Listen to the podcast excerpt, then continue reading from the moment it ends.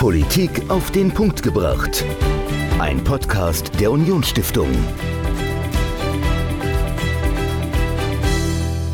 Hallo und herzlich willkommen zu einer neuen Folge Politik auf den Punkt gebracht. Ich bin Dominik und mir gegenüber steht wie immer Michael. Und Michael, wir sprechen diese Woche über einen internationalen Konflikt, aber nicht über die Ukraine. Was hast du in den letzten Wochen mitbekommen über das, was im Sudan passiert? Ja, also ähm, auf jeden Fall die Rettungsaktion der Bundeswehr, mhm. die ja dort äh, deutsche Staatsbürger und andere evakuiert hat äh, und dass es dort jetzt äh, seit kurzem einen Waffenstillstand gibt. Genau, also heute, äh, 23. Mai, äh, zeichnen wir auf und äh, gestern Abend ist die Waffenruhe, sieben Tage lang soll sie halten, in Kraft getreten, um die Zivilisten so ein bisschen aus der Schusslinie rauszuholen. Ja, seit Mitte April gibt es einen bewaffneten Konflikt zwischen der Armee und einer paramilitärischen Einheit. Was aber genau dahinter steckt, woher dieser Konflikt rührt, was im Sudan los ist und warum uns das vor allen Dingen auch betreffen sollte, also warum wir da auch einen Blick drauf haben sollten, darüber spreche ich mit Dr. Andreas Reinecke. Er war lange Zeit Botschafter in Tunesien, in Syrien und in den palästinensischen Gebieten. Und er war vor kurzem in Ägypten und hat mir von dort aus eine Mail geschrieben und gesagt, hey, hier sprechen ganz viele Leute über den Sudan, das wäre doch was für einen Podcast. Und da haben wir nicht Nein gesagt, sondern haben ihn in, im Interview. Dr. Andreas Reinecke also über den Konflikt im Sudan, was da passiert, woher das Ganze kommt und warum uns das betrifft. Viel Spaß.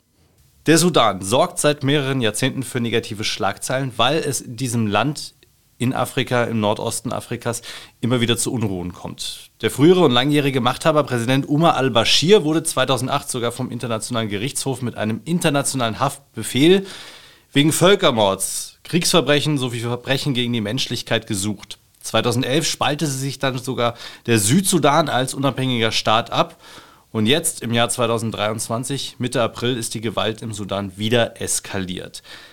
Was genau da passiert ist, wie es dazu kam und warum uns das in Europa nicht egal sein sollte, darüber spreche ich jetzt mit Dr. Andreas Reinecke, ehemaliger Botschafter in Tunesien, Syrien und den palästinensischen Gebieten und aktuell Direktor des Deutschen Orient-Instituts. Herr Dr. Reinecke, hallo und schön, dass Sie mit uns sprechen. Ja, gerne. Herr Holl. Herr Dr. Reinecke, Sie haben mir vor ein paar Tagen per Mail geschrieben, dass Sie gerade in Ägypten sind und dort viele Gespräche auch zum Sudan führen oder geführt haben. Was haben Sie denn da eigentlich erlebt in Ägypten? Also wie genau sehen die Menschen im Nachbarland des Sudans die Lage vor Ort? Die Leute sehen mit großer Sorge auf das Land. Man darf nicht vergessen, dass Sudan und Ägypten äh, zu der Zeit der, der, der, Briten, die ja bis äh, 1952 da waren, ein gemeinsames Land waren. Also die haben auch sozusagen emotional eine gewisse Nähe. Aber noch viel größer äh, und viel wichtiger ist äh, für die Ägypter, dass äh, zwei Dinge. Das erste ist der Nil.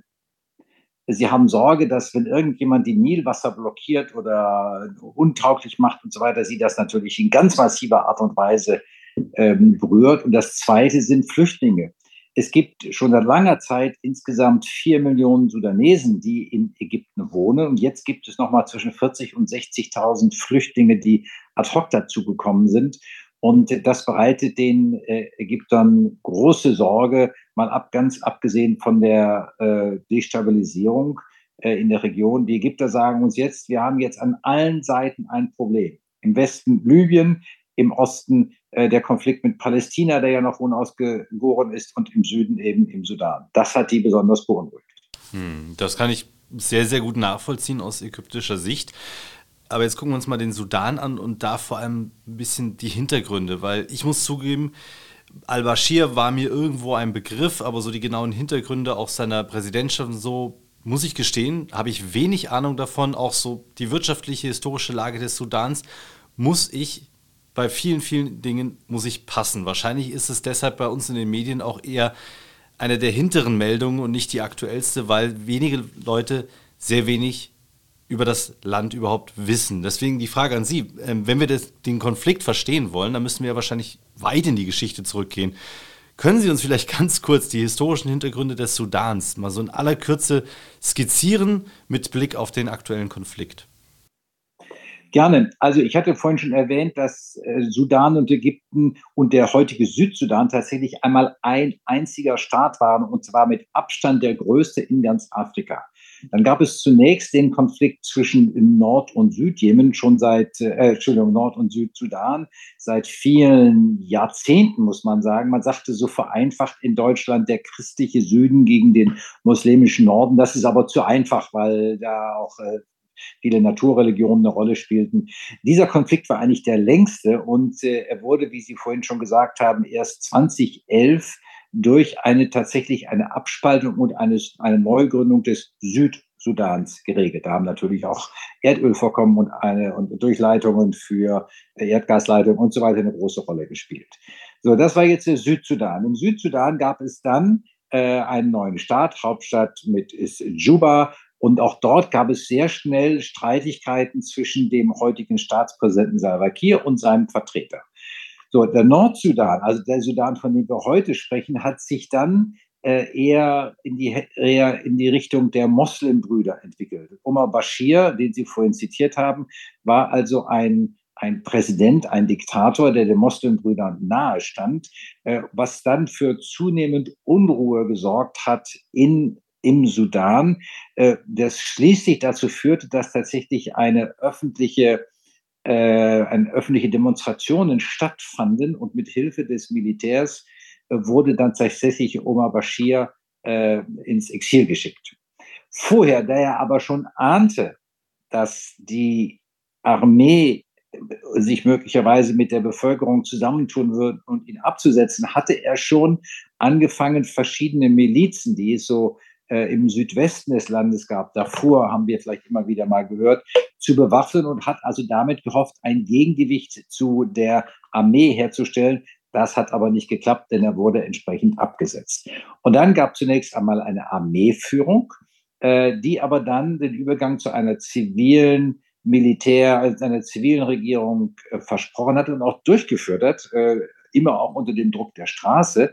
Dann aber äh, vor zwei Jahren hat sie dann doch diese zivile Regierung, die auch relativ die auch anerkannt war von der Bevölkerung, dann doch unter einem Vorwand wieder gestürzt. Der Premierminister wurde äh, gefangen genommen, hat sich dann vor etwa einem Jahr wurde er wieder befreit und hat sich dann äh, so relativ positiv für die Militärführung ausgesprochen, was in der Opposition, in der Bevölkerung für einiges Befremden gesorgt hat. Äh, und dann entstand ein Prozess, ein von den Prozess, der von den Vereinten Nationen geführt wurde, um jetzt wieder zu einem demokratischen System zurückzufinden. Das ist also in den letzten Jahren so gewesen. Und ein Teil des Problems war es, dass äh, einer dieser Milizen, der von Omar Bashir gefördert wurde, inzwischen so stark geworden war, dass er tatsächlich ein Machtfaktor wurde. Äh, das ist General Duga, äh, von allen eigentlich als Hemeti genannt war eben einer dieser Milizen äh, im Südwesten von äh, des Sudans groß geworden. Äh, einer, der dann auch so durch viele grausame äh, Kämpfe dort bekannt geworden ist. Und man musste vielleicht schon fast sagen, das Unglück war es, dass es im Süd, dass dann vor etwa zehn Jahren im Südwesten äh, des Sudans Gold gefunden wurde. Im Jebel Amin. Zunächst eine Goldmine, dann aber auch mehrere Goldminen. Und eine dieser oder mehrere dieser Goldminen kontrollierte der Hemeti, der nun, äh, der nun aber, das war Teil des von der Vereinten Nationen geführten äh, Prozesses, jetzt in die reguläre Armee eingegliedert werden sollte.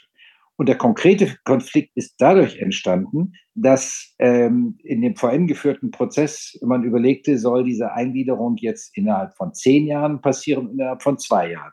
Äh, General Burhan, das ist der Machthaber, der Militärmachthaber der regulären Truppen im Sudan, wollte äh, in zwei Jahren und Hemeti in zehn Jahren. Und darum entstand dann auf einmal der Kampf.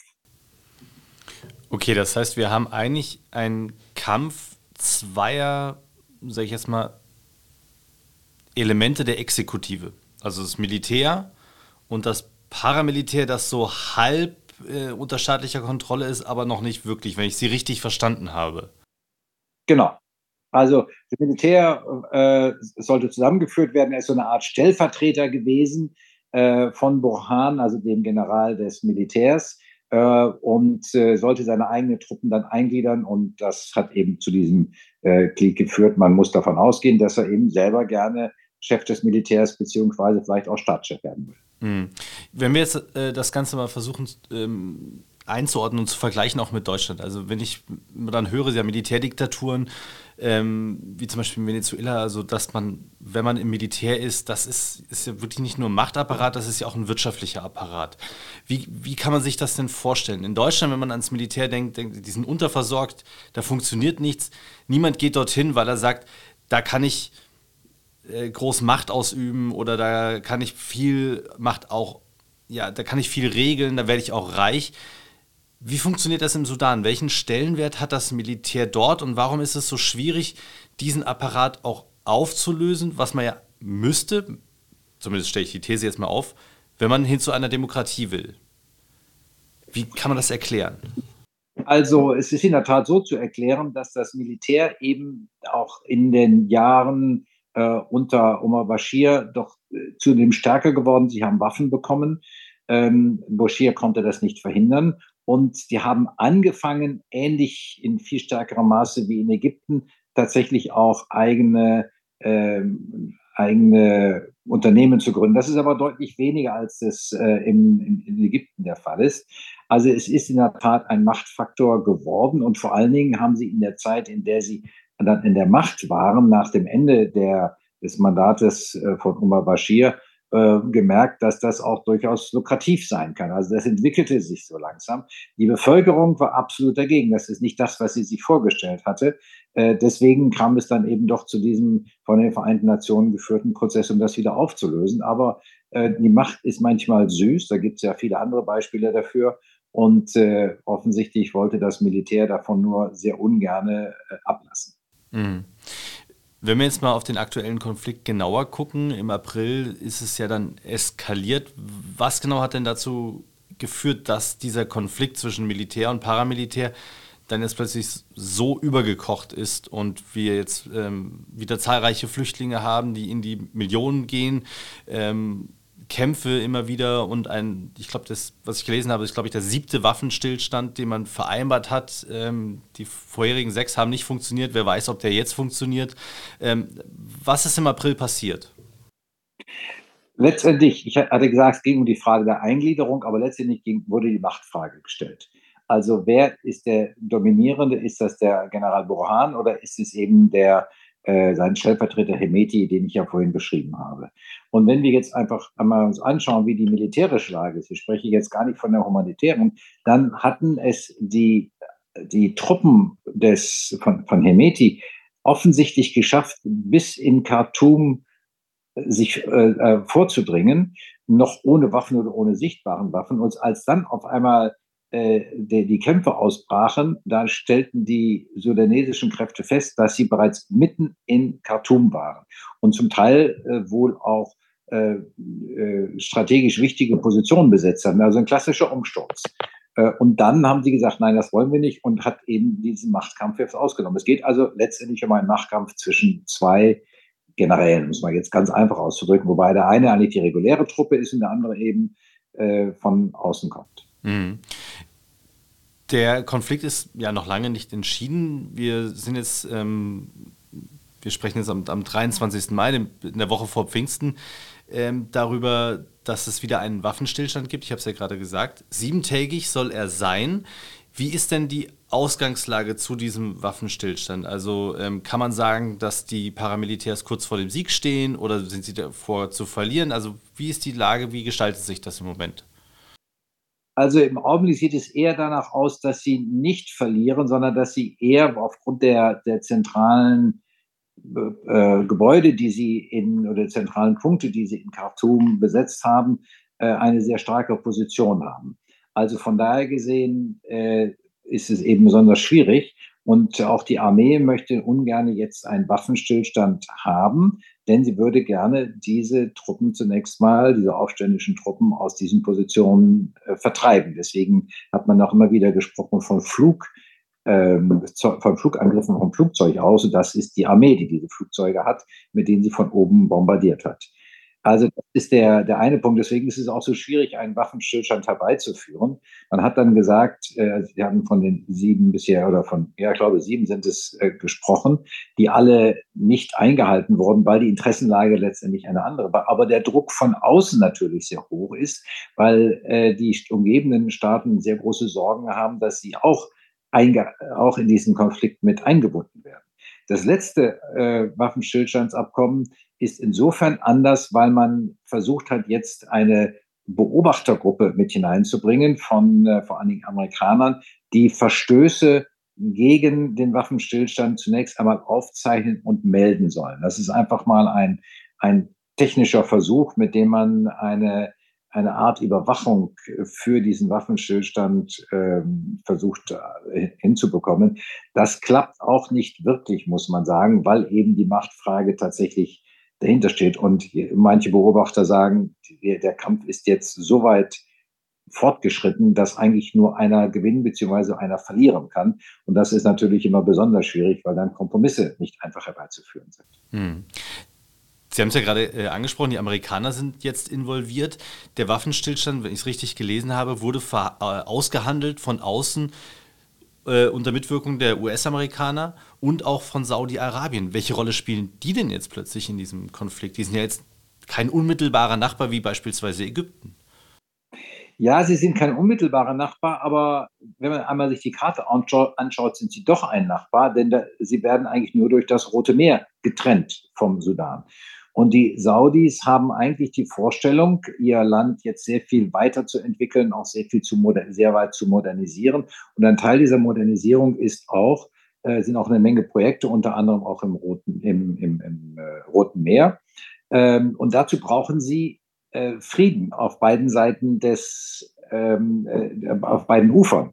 Und deswegen äh, haben sie eine große Sorge, dass ihre eigenen innenpolitischen Entwicklungsprojekte, die der Kronprinz Mohammed bin Salman vorantreibt, mit großer Macht vorantreibt, dadurch gestört werden. Das ist also ihr großes Interesse und deswegen wollen sie das äh, mit vorantreiben. Äh, wollen sie diese Friedensgespräche mit dominieren. Nur alleine werden sie es nicht schaffen. Deswegen sind die Amerikaner auch mit dabei.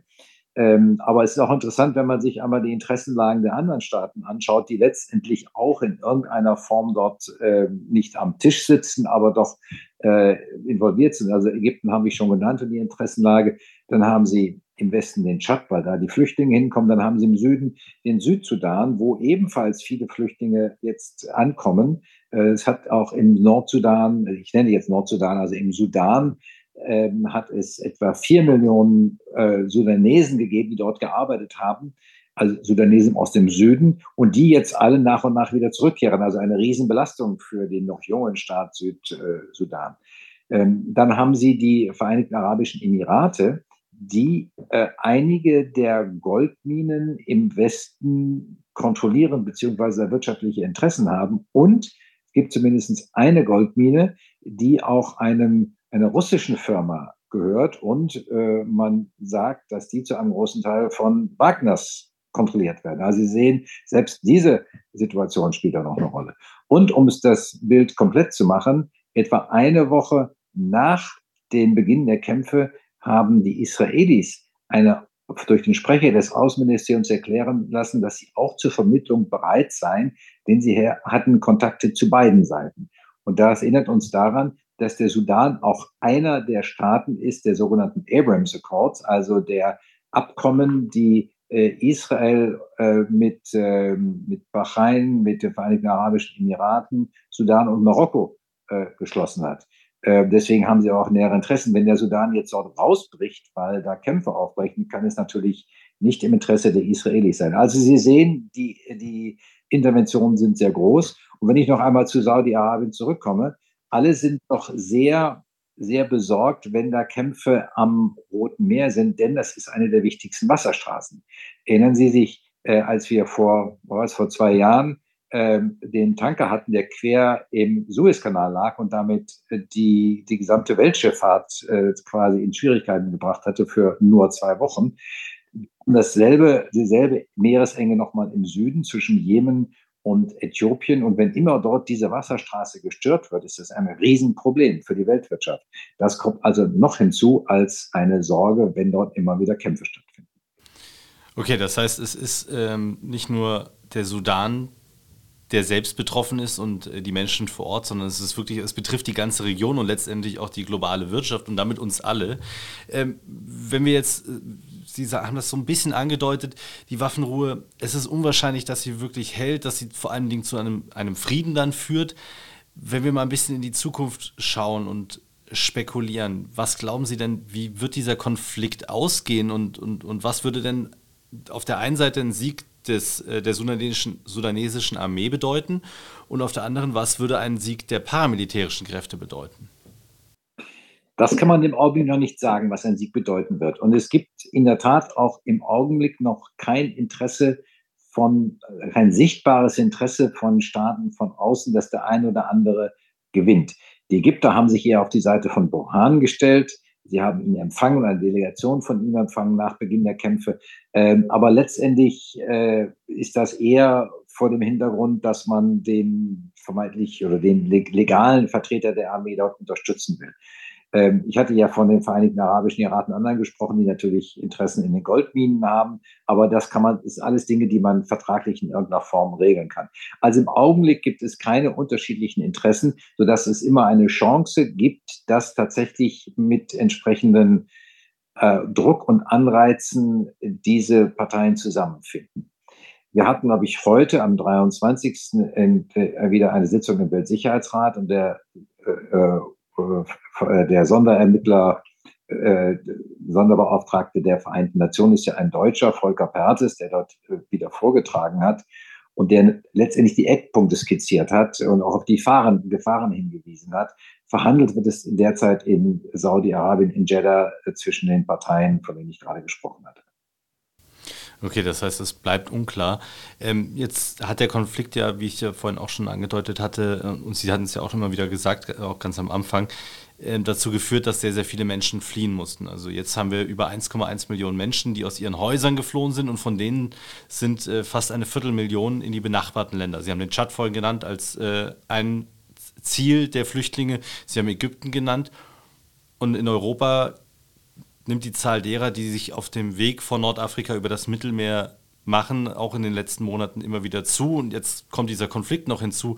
Was bedeuten denn diese Flüchtlingsströme für die direkt angrenzende äh, Region um den Sudan herum, aber dann letztlich auch für Europa? Also müssen wir damit rechnen, dass nochmal wieder mehr Menschen versuchen, über das Mittelmeer nach Europa zu kommen?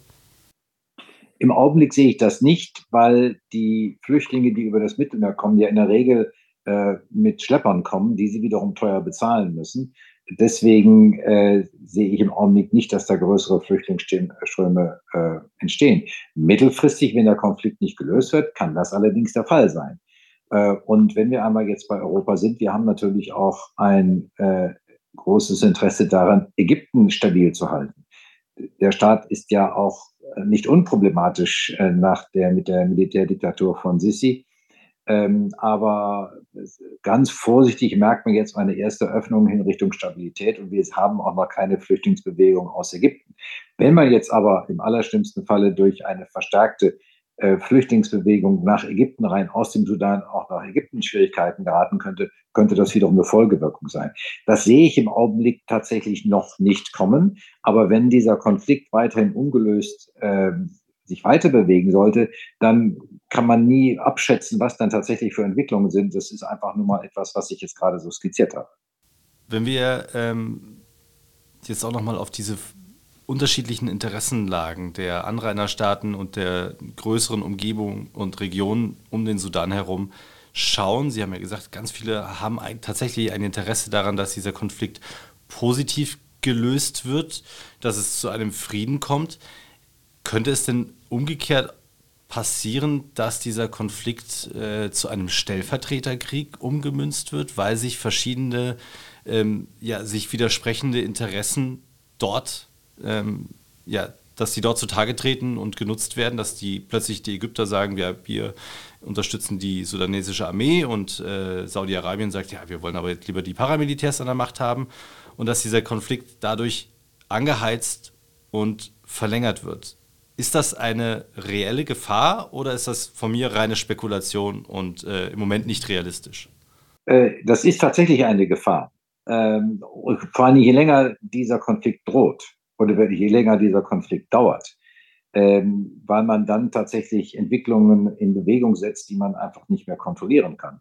Wir haben es ja am Beispiel Libyens gesehen. Da ist es tatsächlich so, dass inzwischen eine ganze Reihe von Mächten außerhalb der Region, Türkei, Russland, Vereinigte Arabische Emirate, Ägypten und so weiter, da äh, Frankreich, Italien, USA, also eine ganze Reihe von Interessen haben.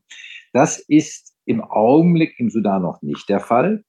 Äh, aber ich hatte ja schon vorhin genannt, die, Verein die Goldminen, Vereinigten Arabischen Emirate, äh, dann äh, die Goldminen der Wagners. Dann hören wir natürlich inzwischen äh, besonders aufmerksam auf, wenn das Stichwort Wagners fällt. Ähm, und äh, fragen uns, hätten ja die Russen möglicherweise Interesse, auch dort einen Fuß hineinzubekommen? Die Antwort ist im Augenblick wahrscheinlich nicht, weil sie andere Sorgen haben, aber das kann sich natürlich ändern. Ähm, also äh, deswegen äh, ist zumindest die Gefahr da, aber sie ist im Augenblick eben noch nicht da, weil alle Seiten bislang eigentlich ein Interesse an einer, einer gemeinschaftlichen Lösung haben auch die Vereinigten Arabischen Emirate, die ja nicht immer mit Saudi-Arabien einer Meinung sind oder häufig anderer Meinung sind, äh, sind, soweit ich das einschätze, nicht an einem weiteren Konflikt äh, zwischen diesen beiden Ländern interessiert. Aber nochmals, je länger ein solcher Konflikt dauert, umso weniger weiß man, was passiert. Deswegen also die schnellen Bemühungen, das in irgendeiner Art und Weise jetzt einzustellen. Hm. Wenn wir nochmal auf äh, Ihren Besuch in Ägypten blicken und die Gespräche, die Sie dort geführt haben, wenn Sie auf die, vielleicht auf die Zwischentöne geachtet haben, gibt es auch Hoffnung, dass dieser Konflikt vielleicht bald beendet sein wird? Leider nicht, sondern die Sorge war vielmehr, dass er länger dauern würde. Und dass äh, es auch neben den bereits geschilderten Problemen von Flüchtlingsströmen auch Ägypten auch vor eine andere Herausforderung stellt, äh, nämlich die Frage Stärkung der Moslembrüder erinnert sich, dass äh, es damals den äh, gewählten Präsident Morsi gab, äh, der äh, dann aber sehr schnell ein, äh, der den Moslembrüdern nahe stand, der dann aber sehr schnell ein Regime etablieren wollte, was auch sehr stark islamistisch war. Deswegen gab es dann mit Unterstützung der Militärs äh, den, die, sozusagen die zweite Revolution, auch die Revolution der Füße, wo man sich gegen die äh, Moslembrüder gewandt hat. Und jetzt sieht man halt im Sudan, dass da möglicherweise wieder eine andere Regierung, äh, auch eine Mos äh, Regierung der Moslembrüder an die Macht kommen könnte. Das ist noch offen. Das Militär ist eigentlich ein Militär, was nicht unbedingt in diese Richtung gehen soll. Allerdings war zur Zeit Omar Bashirs, so wurde mir in Ägypten erklärt, verpflichtend,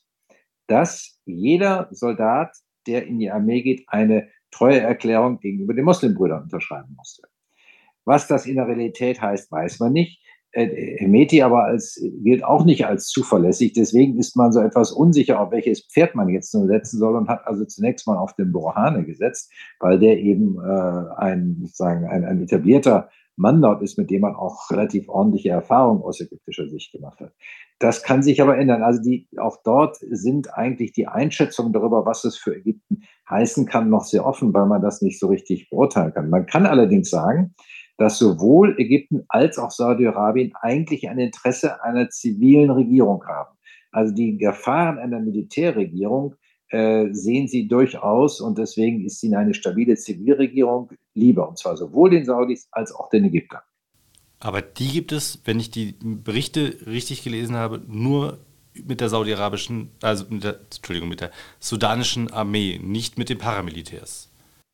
Ja, wahrscheinlich muss man das so sagen. Also das ist ja alles noch im Fluss. Das Militär sollte ja eigentlich noch bevor dieser Konflikt startete, äh, zunächst mal diese beiden Gruppierungen zusammenführen und dann aber auch sukzessive wieder eine zivile Regierung einsetzen. Das haben sie auch nur unter dem Druck der Vereinten Nationen, der internationalen Gemeinschaft äh, gemacht, beziehungsweise das so halbherzig zugestanden. Also das ist alles noch offen.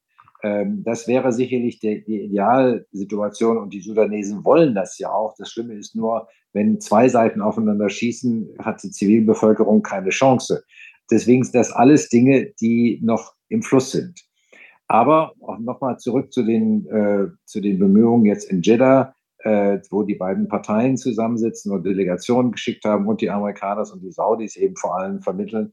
Das ist eben der Versuch, genau dieses möglichst schnell einzudämmen. Und deswegen jetzt ein neuer Waffenstillstand mit einer Beobachtergruppe äh, ist eigentlich schon ein Schritt weiter. Es ist ganz gut, dass beide Parteien dem zugestimmt haben, weil es der erste Schritt in eine Art internationale Kontrolle gibt. Aber nochmal Kontrolle in dem Sinne, dass jemand aufschreibt, was da für Verstöße passiert. Nicht mehr und nicht weniger. Aber immerhin, das ist mal ein erster Versuch und wir werden aber sehen, ob das zumindest teilweise zu einer Beruhigung führt. Wir hoffen das Beste für die Menschen im Sudan und natürlich auch für die größere Region und letztlich auch für uns, denn wir haben ja jetzt im Gespräch gehört, nicht nur das Problem der Flüchtlinge könnte sich auch bei uns niederschlagen, sondern natürlich auch die Wirtschaft ist bedroht durch, die, durch das Rote Meer, die Schifffahrtsstraßen, die dort durchgehen und dann letztlich durch den Suezkanal.